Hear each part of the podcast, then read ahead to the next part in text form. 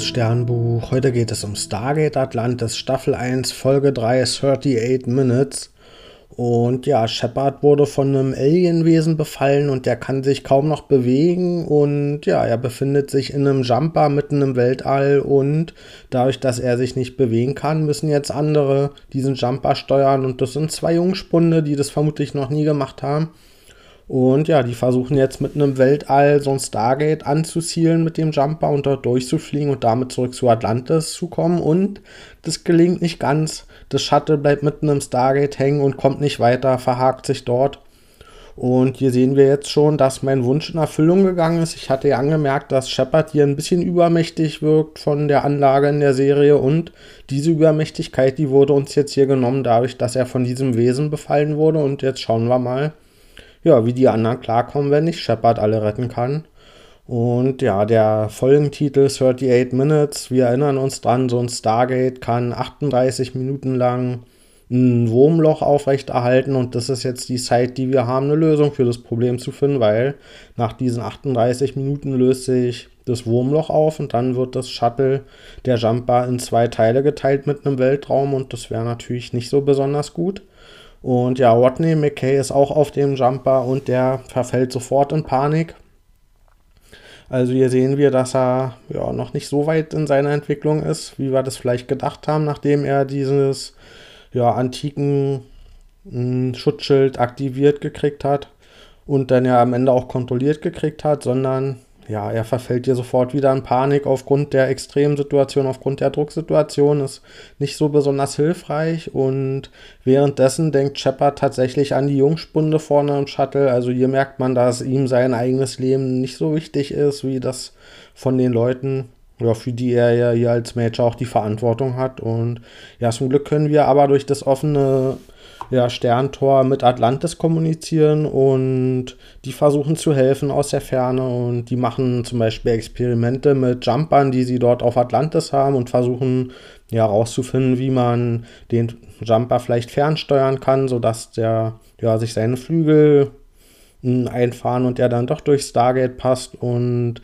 hier sieht man aber, dass auch die Leute dort, die dort arbeiten, sehr am Limit sind und auch die ja, sind sehr leicht gereizt und fangen an rumzuschreien, weil das alles nicht so klappt, wie sie wollen. Und ja, die sind hier sehr schnell ja auch am in Panik zu verfallen und die halten der Drucksituation nicht wirklich stand und ja, die haben auch Probleme zum Beispiel mit Dr. Rias Autorität. Also die sind jetzt hier nicht in der Lage, einfach mal die Anweisungen strikt zu befolgen. Wir haben nur 38 Minuten Zeit und da gibt es nicht viel Zeit zu verschwenden.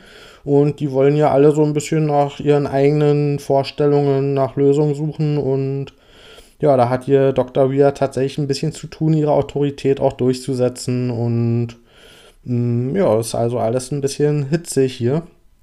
Mm, am gleichen Moment versucht auch Dr. Beckett noch mm, Hilfe zu finden, nämlich wie man den Facehugger jetzt endlich von Shepard mh, ja, entwenden kann und wie der einfach wieder befreit werden kann von diesem Alien-Käfer ja, oder wie man es nennen will.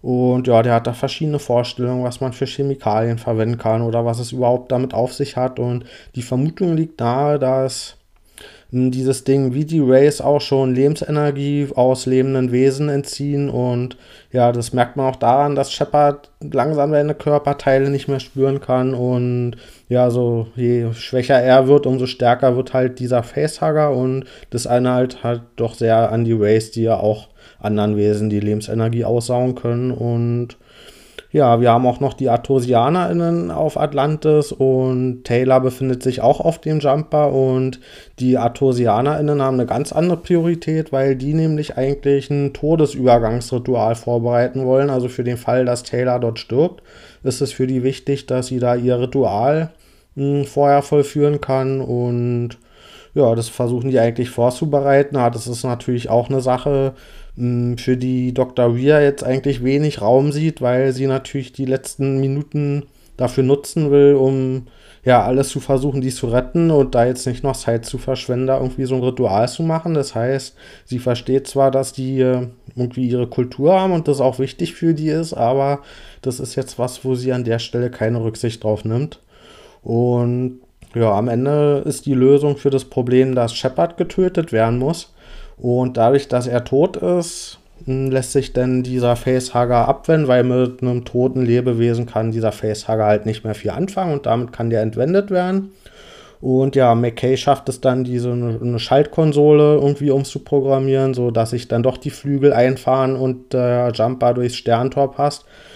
Aber der Jumper muss sich ja auch noch irgendwie bewegen und dafür ist Ford zuständig. Der macht ein Loch hinten rein in den Jumper, dadurch kommt eine Druckwelle ins Weltall raus und ja, damit bewegt sich dann das Shuttle genug nach vorne, damit es dann endlich durch Stargate zu Atlantis fliehen kann. Und ja, Shepard kann dann dort wiederbelebt werden und auch Ford kann gerettet werden. Der war ja eine Weile dann dem ja, Vakuum des Weltalls ausgesetzt und aber auch der hat es überlebt.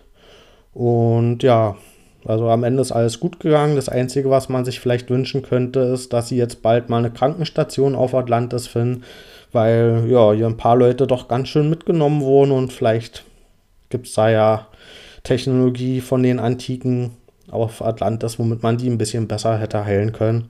Also ja, ich hoffe sehr, dass die hier bald eine Krankenstation finden. Das würde, glaube ich, sehr weiterhelfen. Ich gebe der Folge 6 von 10 Sterne. Mm, mir hat gut gefallen, dass hier Rhea der Ruhepol war, während alle um sie herum ja doch sehr überfordert waren und fast ins Chaos abgedriftet sind. Und das sollte, glaube ich, so darstellen, dass ja, das sollte die Menschlichkeit von dem Team hier zeigen. Und das fand ich aber ein bisschen unpassend an der Stelle, weil die haben es ja nicht mal geschafft, sich 38 Minuten zusammenzureißen und sind jetzt hier direkt bei der ersten Drucksituation quasi ja, gescheitert an ihrer eigenen Disziplin und an ihren eigenen Fähigkeiten auch. Und da frage ich mich, ob die wirklich hier ihre Crew für Atlantis so richtig gut zusammengesetzt haben, wenn das noch nicht so gut funktioniert. Und die hat mir wirklich als einzige Dr. Weir gefallen, die ja den Überblick behalten hat und den Fokus nicht verloren hat.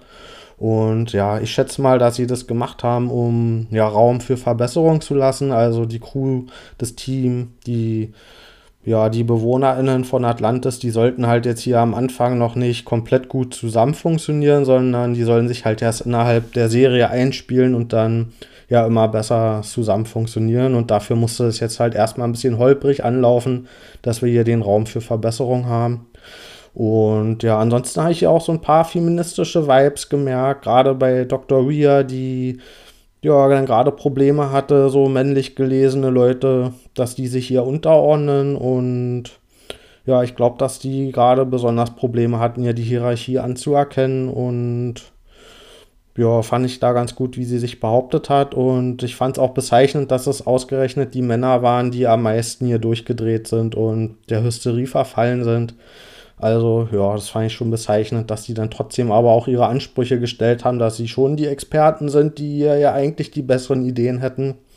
Mm, ja, es war, glaube ich, kein Zufall, wie hier die Rollenverteilung war. Und ja, ansonsten hatten wir noch die ArtosianerInnen. Da haben wir jetzt hier den Konflikt gesehen, dass denen eigentlich ihr Glaube wichtiger war als mm, die Vorstellung von Ria, wie wir jetzt hier gerichtet nach Problemlösungen suchen. Und ja, ich weiß jetzt nicht genau, ob die am Ende dann doch zufrieden waren von dem Ergebnis, weil ja letztendlich alle gerettet werden konnten, auch Taylor. Oder ob das jetzt langfristig zu einem Konflikt führen wird, dass ja irgendwie diese, dieser Glaube, die Kultur der ArtosianerInnen nicht genug anerkannt wird auf Atlantis. Und auf jeden Fall haben wir hier so ein weiteres Element der ArtosianerInnen kennengelernt, dass die eben so ja, spezielle Todesübergangsrituale haben und dass denen sowas Spirituelles wichtig ist ja, fand ich jetzt an sich als Eigenschaft für, für die ArtosianerInnen nicht so überwältigend. Hätte ich mir irgendwie was Besonderes gewünscht, aber vielleicht kommt da ja noch was. Und ja, dann hatten wir natürlich den Punkt, dass Shepard außer Gefecht gesetzt wurde, was ich mir ja eigentlich gewünscht hatte, dass der nicht so overpowered ist. Aber das hat jetzt dazu geführt, dass ohne ihn tatsächlich auch nicht viel lief in der Folge. Also das Shuttle, der Jumper war da die ganze Zeit bewegungslos im Weltraum, im Stargate drin und dadurch war die ganze Folge dann doch, ja, mehr oder weniger ereignisarm. Und das führt dann natürlich nicht dazu, dass es besonders spannend wird, nur weil jetzt Shepard außer Gefecht gesetzt wurde, wenn dann stattdessen nicht besonders viel passiert. Das war mir ein bisschen zu wenig und ich finde auch generell, dass die Serie hier nicht so richtig in Fahrt kommt, wenn man so die ersten Folgen jetzt betrachtet. Und gerade wenn man so eine neue Serie an den Start bringt, dann gehe ich ja davon aus, dass man da irgendwie krasse Ideen hat, was man damit anfangen will, was man erzählen will. Und davon habe ich hier jetzt noch nicht viel gesehen. Also, wenn das das war, wofür sie sich gedacht haben, ey, lasst uns eine neue Serie machen und jetzt hier gerade Folge 2 und 3, das ist mir zu wenig. Also für so eine ja, das sind ja letztendlich so Science-Fiction-Folgen nach Schema F und das finde ich weder kreativ noch hm, ist da irgendwie eine besondere Vision hinter und ich hoffe allerdings, dass die trotzdem existiert und dass sie sich die halt nur noch ein bisschen aufheben für spätere Folgen, vielleicht noch für Doppelfolgen und dass sie ihr ganzes Pulver ihr nicht schon verfeuern wollen. Aber ich hoffe echt, dass hier noch deutlich bessere Ideen vorhanden sind, weswegen es überhaupt diese Ableger von Stargate geben sollte. Also da muss ja irgendwie noch ein bisschen mehr hinterstecken. Ich hoffe, dass hier nicht nur so ein Franchise ausgeschlachtet werden sollte. Also dann, bis bald.